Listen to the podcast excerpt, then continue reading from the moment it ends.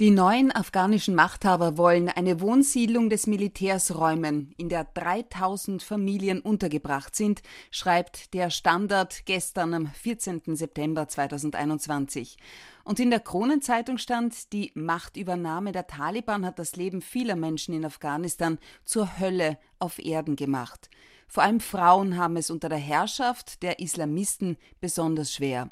Dabei, so habe ich auch gelesen, erklärt der Islam Mann und Frau vor Gott einander gleichwertig. Die Familie bildet im Islam die kleinste und zugleich die wichtigste Einheit der Gesellschaft.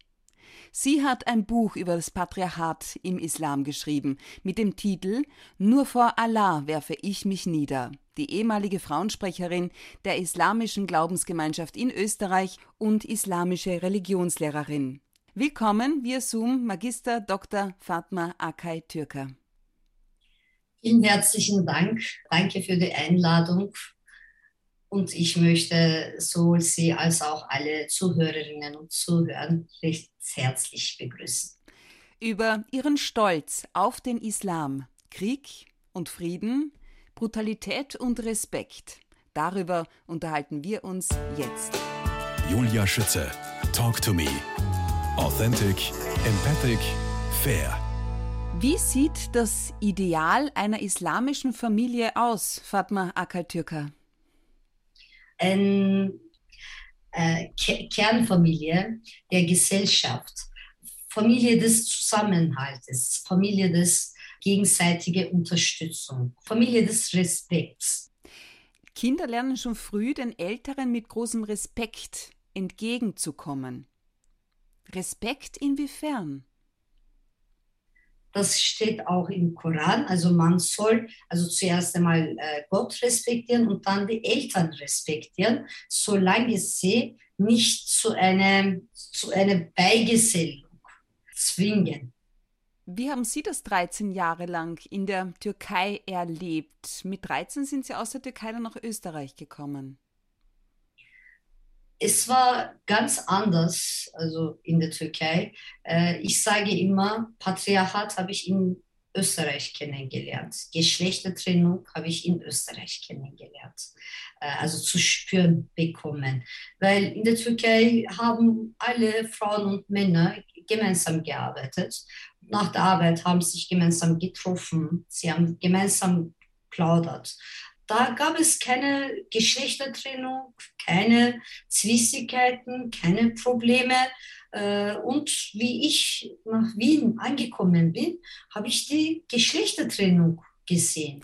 Aber eine Rollenverteilung hat es die auch nicht gegeben? Rollenverteilung. Innerhalb der Familie, dass die Frau eher für daheim zuständig ist und. Ähm, Nein, eben nicht. Nein die haben am Feld gearbeitet. Also in meinem Ortschaft zum Beispiel hat es Traubenfelder gegeben, Obstfelder gegeben. Frauen und Männer haben gemeinsam gearbeitet und gemeinsam nach Hause gekommen. Nach welchen Werten wurden Sie von Ihren Eltern erzogen? Mein Vater ist ziemlich früh nach Europa emigriert. Ich war drei Jahre alt, wie er nach Deutschland geflogen ist. Und sie, er ist dann zurückgekommen, als ich acht Jahre alt war. Äh, somit habe ich, äh, ich, meine Schwester und meine Mutter mit meinen Großeltern gelebt in einem Haus, einem großen Haus mit großem Garten. Äh, welche, welche Sachen wurde uns da beigebracht? Also Nächstenliebe, Unterstützung. Zum Beispiel, wenn irgendwer irgendwas gebraucht hat, hat jemand, hat, haben alle gemeinsam dazu geeilt. Also sie haben, wie gesagt, alles gemeinsam gearbeitet, sie haben äh, untereinander unterstützt, äh, nicht entgeltlich. Zum Beispiel äh, einen Tag sind sie zu einem Feld gegangen, die Verwandten oder äh, die Nachbarn zum Beispiel. Einmal haben sie für eine Familie gearbeitet, einen Tag. Am nächsten Tag sind sie zu einer anderen Familie gegangen.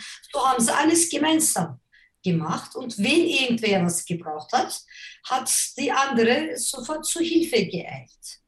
So war das Leben eigentlich. Besonders geprägt hat sie ihre Volksschullehrerin. Inwiefern? Diese Frage wurde mir öfters gefragt, auch heute. Zuerst einmal von meiner Mutter also, und zweitens von meiner Lehrerin, die ich so selbstbewusst werden konnte. Meine Mutter hat mir sehr großes Vertrauen geschenkt.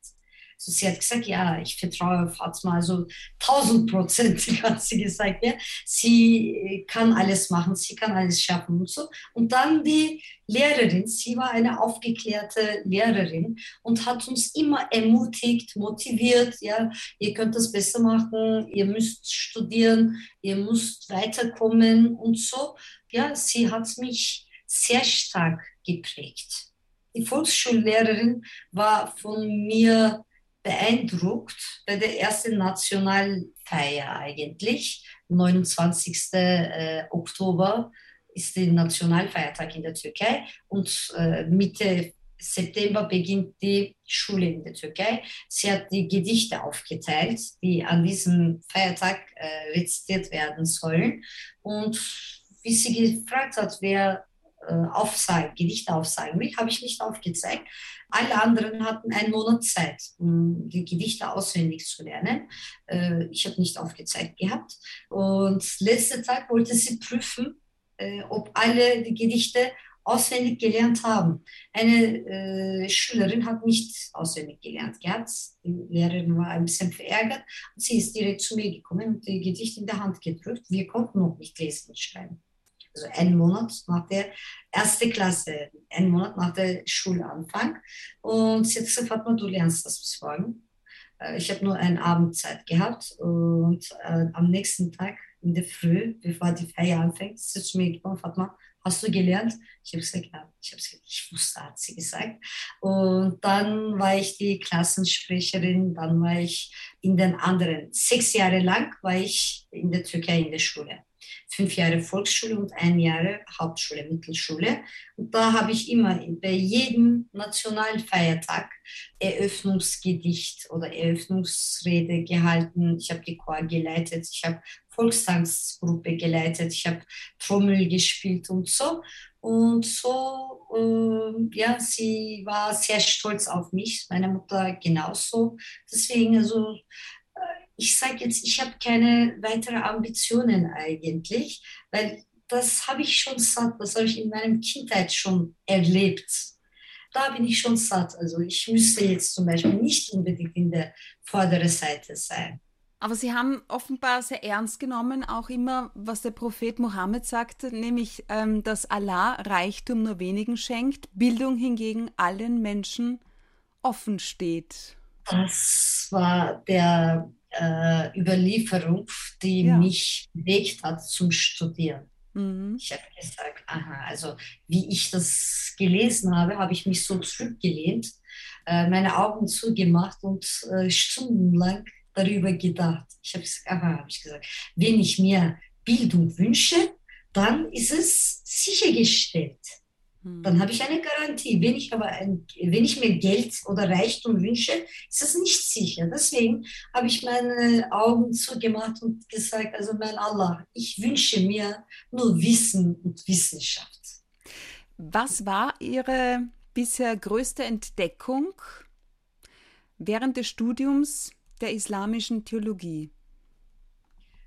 Diese Entdeckung meine größte Entdeckung war eigentlich Koran und das war schon vor meinem Studium bei der äh, Doktoratsstudium Islamische Theologie. Äh, da äh, hat mich eigentlich die, meine Schülerinnen und Schüler dazu bewegt oder sie haben mich herausgefordert, weiter zu recherchieren und dadurch habe ich mich in der Theologie eigentlich selbst vertieft. Dann nach, also nach zwei, drei Jahren Selbstrecherche habe ich mit dem Doktoratsstudium der Theologie angefangen. Aber äh, wie gesagt, also die Jugendlichen heutzutage, vor allem Gymnasiasten, Gymnasien beschreibe ich als Gehirnfabrik. Inwiefern? Also dort werden, dort werden also die, naja, die besten Schüler und Schülerinnen kommen in Gymnasien und sie sind unsere Zukunft, ja. weil dort werden, bekommen sie wirklich eine sehr gute Allgemeinbildung und dort lernen sie auch äh, zu hinterfragen. Und unsere Jugendlichen hinterfragen auch sehr vieles. Und die Jugendlichen erkennen die Widersprüche sehr offensichtlich. Und ich habe alle meine Schüler und Schülerinnen in allen Klassen gesagt, bitte geht von meinem Unterricht nicht mit Fragezeichen im Kopf heraus. Weil ich weiß, was das bedeutet. Also mit Fragen im Kopf zu leben, äh, lässt jemanden nicht ruhig. Ich habe jahrelang, jahrelang, also bis zu knapp vor meinem 40. Lebensjahr hatte ich immer Fragen im Kopf. Warum ist das so? Oder äh, weil wir ein anderes Islambild vermittelt bekommen haben äh, und die sehr viele Widersprüche aufweist, habe ich selber immer nachgefragt. Deswegen habe ich meinen Schülern gesagt, sie sollen mich bitte alles fragen. Wenn ich etwas nicht weiß, habe ich kein Scheu zuzugestehen. Ich kann sagen, ich kann sehr leicht sagen, wenn ich etwas nicht kann, auch wenn es meine Schülerinnen und Schüler wäre. Und ich habe immer wieder nachgeschaut und so. Dann habe ich mir gedacht, na, meine Kenntnisse über Islam reicht nicht aus. Also, dass diese Schülerinnen und Schüler sich damit zufrieden geben. Das heißt, ich muss mich noch mehr vertiefen. Dann, wie ich in meinem Buch geschrieben habe, bin ich in eine Sekte eingegangen. Ähm, Sie sagen, die Frau ist dem Mann ebenbürtig. Alles andere ist Tradition, die Allah und Mohammed nirgendwo legitimiert haben. Genau. Wie ich dann angefangen habe, Koran zu lesen, konnte ich monatelang nicht sprechen. Da habe ich mir gesagt, was steht im Koran und was leben wir? Was hat das, was wir leben, mit dem Koran zu tun? Wieso leben wir das dann, diese Religion so? Was hat man uns angetan? Was tun wir uns selbst an, habe ich gesagt. Und wie ich dann angefangen habe, äh, Koran zu lesen, äh, wie gesagt, monatelang habe ich geschwiegen, ich konnte nicht mehr sprechen, weil äh, ich habe im Koran ganz ein anderes Bild gesehen und ich habe gesehen, wie die Frauen im Koran erhoben werden wie die Frauen im Koran ermutigt werden. Und viele Diskrepanzen in der Tradition, mhm. weil in der Tradition hat man uns mitgegeben, die Frau soll schweigen, die Frau soll also achtsam sein, sie, die Frau soll keusch sein, äh, alles Mögliche, ja, alles müssen die Frauen tun. Im Koran habe ich gesehen, wie Gott selbst die Frauen ermutigt. Und das steht schon im Prolog meines Buches wie die Frau für ihre Rechte kämpfen soll. Jetzt fragen mich äh, noch immer viele Leute, wie, wie mutig bist du? Wie kannst du so mutig sein? Ja, wie kannst du so motiviert sein? Und ich sage, meine Motivation und meine Mut beruht auf Koran, weil Gott hat es mir gelehrt, wie ich für meine Rechte einstehen soll. Und wie ich, das war meine größte Entdeckung eines, eigentlich meines Lebens. Durch den Koran konnte ich mich zu Gänze emanzipieren.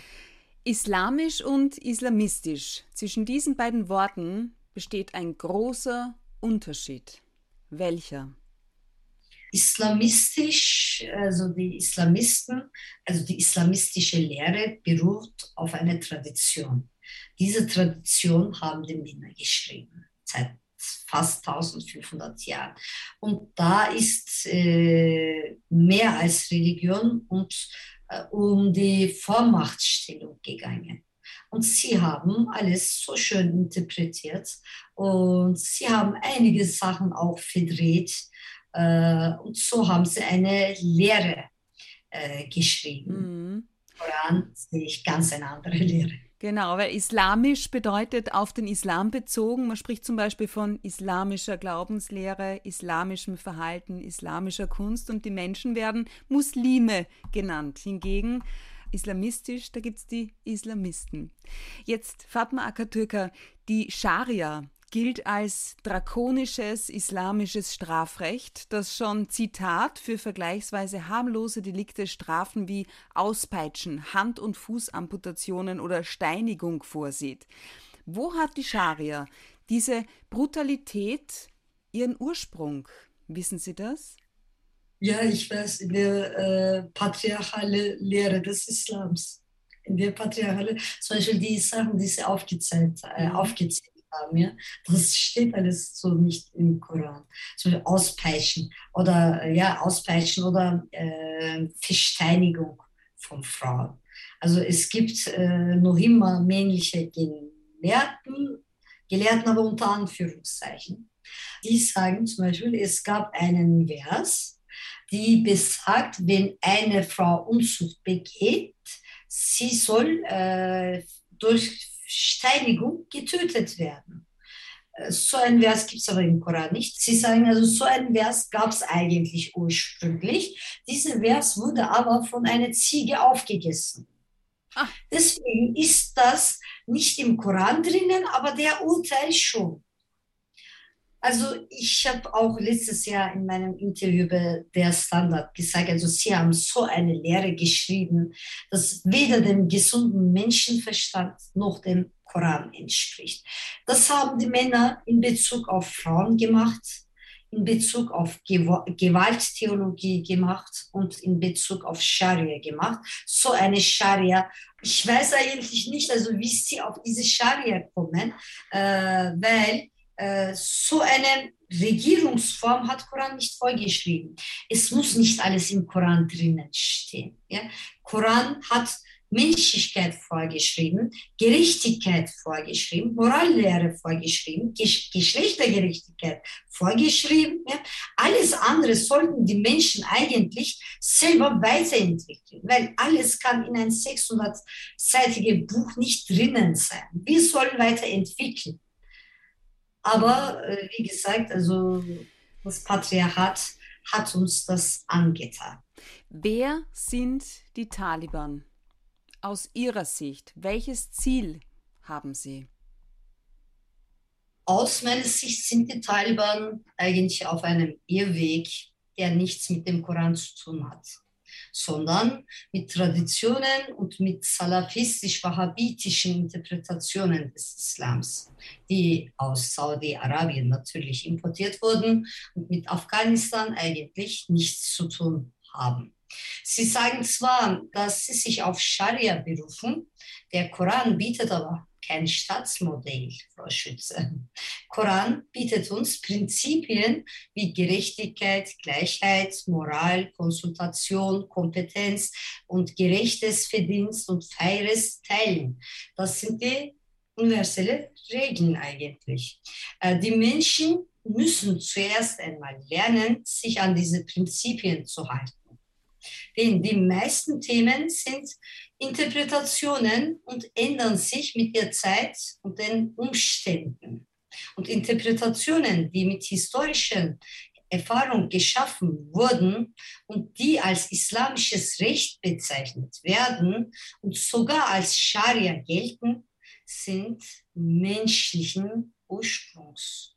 Die sind von Menschen erfunden worden und sie sind niemals die Religion.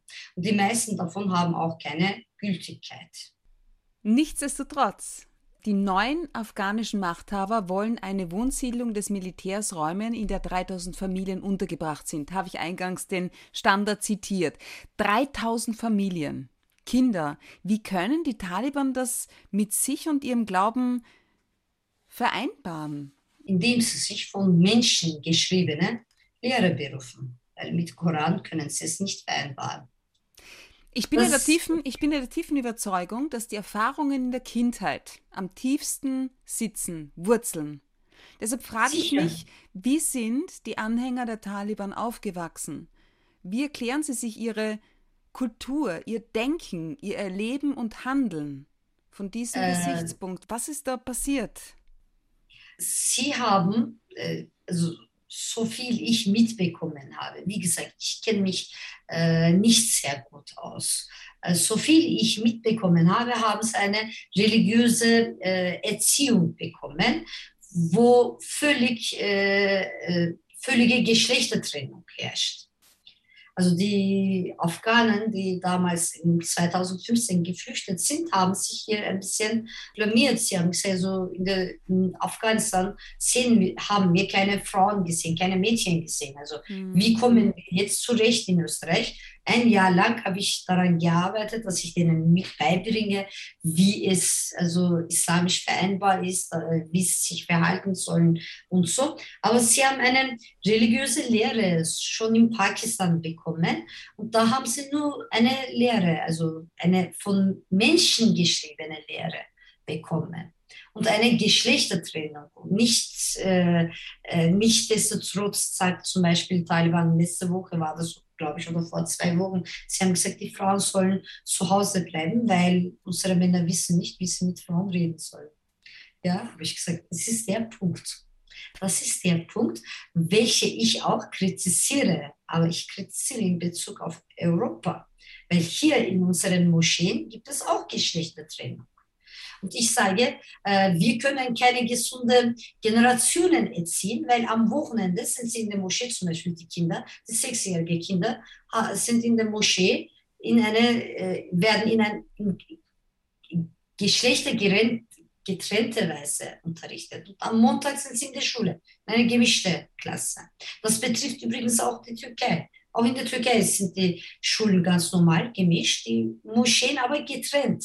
Und ich sage, Geschlechtergerechtigkeit fängt zuerst zu Hause an und dann in der Moschee. Mhm. Wenn wir äh, zu Hause und in der Moschee keine Geschlechtergerechtigkeit haben, können wir das nirgends haben. Und wenn die äh, Kinder so aufwachsen, so geschlechtergetrennt, sie haben ja nur dieses Bild. Sie können sich äh, untereinander nicht äh, austauschen. Was dem Koran widerspricht, der im, im äh, 9. Surah 71. Vers sagt, die äh, muslimische Frauen und Männer sind eine des anderen Freunde und Helfer. Wie sollen sie befreundet sein? Wie sollen sie sich gegeneinander helfen, wenn sie nicht zusammenkommen können? Die EU erwartet jetzt einen Flüchtlingsstrom aus Afghanistan, haben Sie sicher auch schon gelesen, Fatma Akatürka. Wie würden Sie den Flüchtlingen entgegen, ähm, entgegenkommen, um eines, äh, etwas äh, zu verändern? Um etwas zu verändern. Also verändern können wir in Afghanistan nicht wirklich in Europa. Deswegen, alle denken ja, die Journalisten sollen kommen, die Frauenrechtlerinnen sollen kommen und so. Was bleibt dann in Afghanistan übrig? In den ersten Tagen, wie ich erfahren habe, dass die Taliban die Macht übernommen hat, äh, ich habe sofort einen Schüler von mir angerufen. Ich habe gesagt, was ist los dort, was läuft dort ab? Also wie konnte, ja, so leicht haben sie es übernommen. Wie konnte das gehen? Er hat gesagt, weil die Regierung, alle äh, Regierungsmitglieder, alle korrupt waren. Ich habe gesagt, ohne Widerstand haben sie äh, Kabul übernommen. Er hat gesagt, ja, die Regierungsmitglieder waren unter die Woche Regierungsmitglieder und am Wochenende Taliban-Angehörige.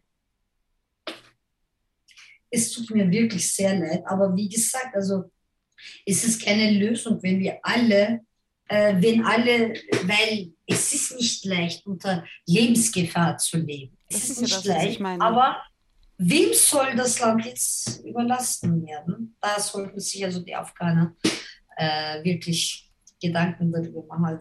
Die Afghanistan soll noch einmal aufgebaut werden und all diese äh, Menschen, die aufgeklärt sind, sollten eigentlich dort eine Rolle spielen.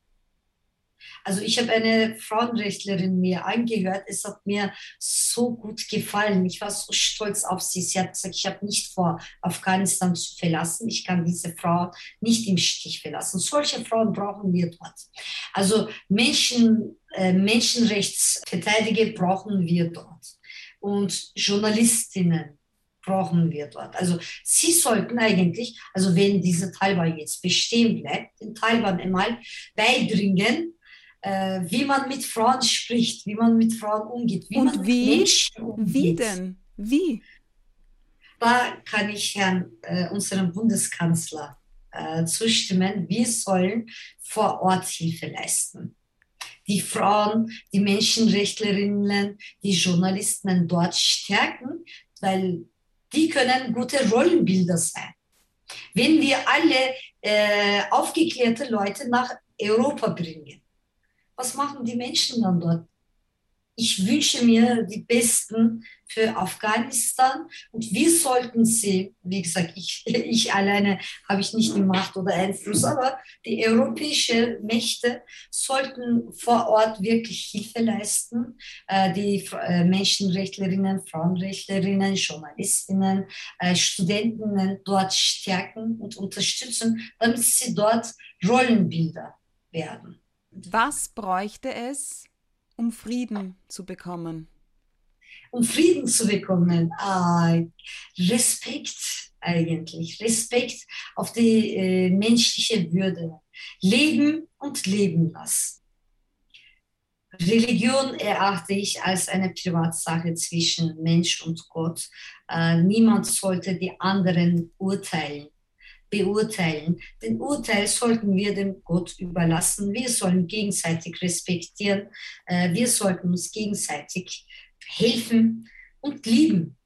Mehr braucht es eigentlich nicht. Wenn wir uns gegenseitig verstehen, respektieren und lieben, werden eigentlich viele der Probleme gelöst.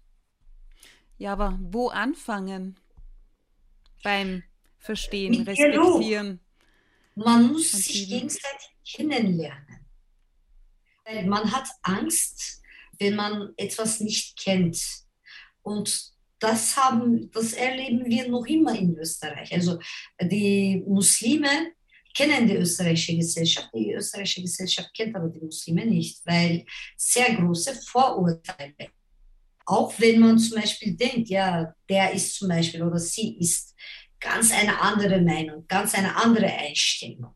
Wenn man aber im Gespräch kommt, dann kommt ganz was anderes raus, ganz ein anderes Bild heraus. Wir müssen ins Gespräch kommen. Wir müssen verstehen, uns äh, zu, gegenseitig zu verstehen, nachvollziehen, äh, zuhören.